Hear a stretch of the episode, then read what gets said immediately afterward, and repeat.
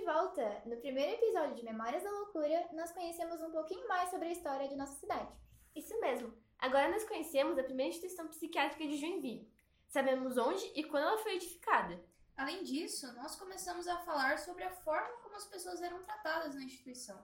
Ainda lembram do termo pobres infelizes? Nossa, essa parte é bem pesada, né? Realmente, Cami. Sem contar nos motivos pelos quais as pessoas eram levadas para instituições como o abrigo de alienados. Sim, o que se sabe é que o abrigo foi estabelecido com a finalidade, com a finalidade de garantir o tratamento aos indivíduos apontados pela sociedade como loucos. Então, era quase uma tentativa de mascarar ou esconder a existência daqueles que não eram considerados dignos de pertencer à sociedade moderna e moralmente tradicional. O que não seria bem uma novidade na história, né? Mas continuando. Pois é.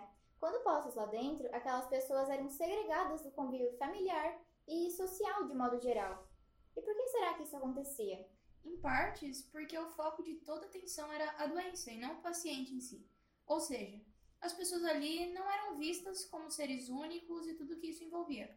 Era apenas a Júlia que sofre com algum tipo de transtorno mental, e não a Júlia que canta, a Júlia que toca violão e estuda psicologia. Isso tira toda a essência e individualidade de alguém. É mesmo. Por isso, um tratamento humanizado é tão importante e necessário. Isso tanto antigamente quanto nos dias atuais. Mas o que seria um tratamento humanizado, gente?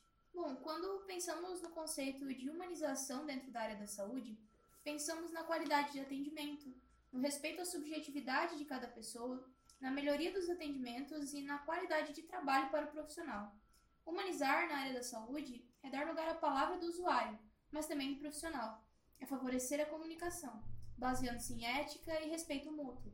É sobre se colocar no lugar do outro em oposição à violência e promoção da saúde de maneira humana, ou seja, com compaixão e benevolência. Exatamente. E, infelizmente, essa nunca foi a realidade dos manicômios.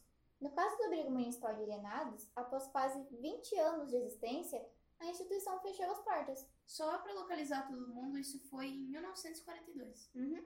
E com os áreas de guerra em todos os cantos do globo, o prédio passou a servir como presídio político até o ano de 1945. Então, resumindo, devido à influência da Segunda Guerra Mundial, o prédio onde se instalava o abrigo de alienados destinou-se a encarcerar as pessoas que se opunham às ideias políticos defendidos pelo país e seus aliados. E daí vocês podem se perguntar, mas os pacientes? O que aconteceu com eles? Bom, alguns deles foram transferidos para outras instituições, como o Hospital Colônia Santana, em São José. Outros foram largados à sua própria sorte, conforme documentos oficiais da própria Prefeitura de Joinville. Essa brutalidade e descaso foram aplicados pela falta de documentação destes pacientes. É um absurdo mesmo. Verdade, meninas. E hoje, como a gente sabe, existe um dos maiores cemitérios da cidade, ocupando parcialmente o terreno que antes sediava o abrigo Oscar Schneider. E esse foi o segundo episódio do Memórias da Loucura.